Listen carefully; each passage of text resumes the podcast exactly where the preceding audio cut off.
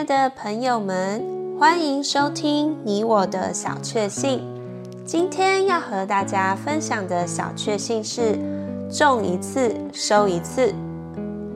从前有一位修道士，希望取得毗连修道院的一片田地，但那地主拒绝出售。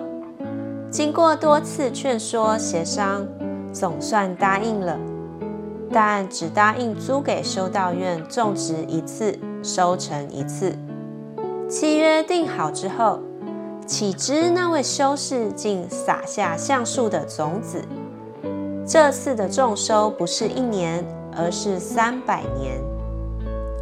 同样的，撒旦先是要求我们的心田容让一点过犯和污秽，他告诉我们。这是一个不关紧要的罪，结果他把种子种下去，就永远占据了那片心田。是的，小罪的危险就在于它不会永远小。加拉太书六章八节：为着自己的肉体撒种的，必从肉体收败坏；为着那灵撒种的，并从那灵收永远的生命。Galatians 6:8 For he who sows unto his own flesh will reap corruption of the flesh, but he who sows unto the Spirit will of the Spirit reap eternal life.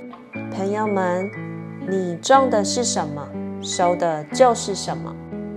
愿我们都能为那灵撒种。 从那灵收永远的生命。你喜欢今天这集你我的小确幸的内容吗？欢迎留言给我们。如果喜欢，也可以分享出去哦。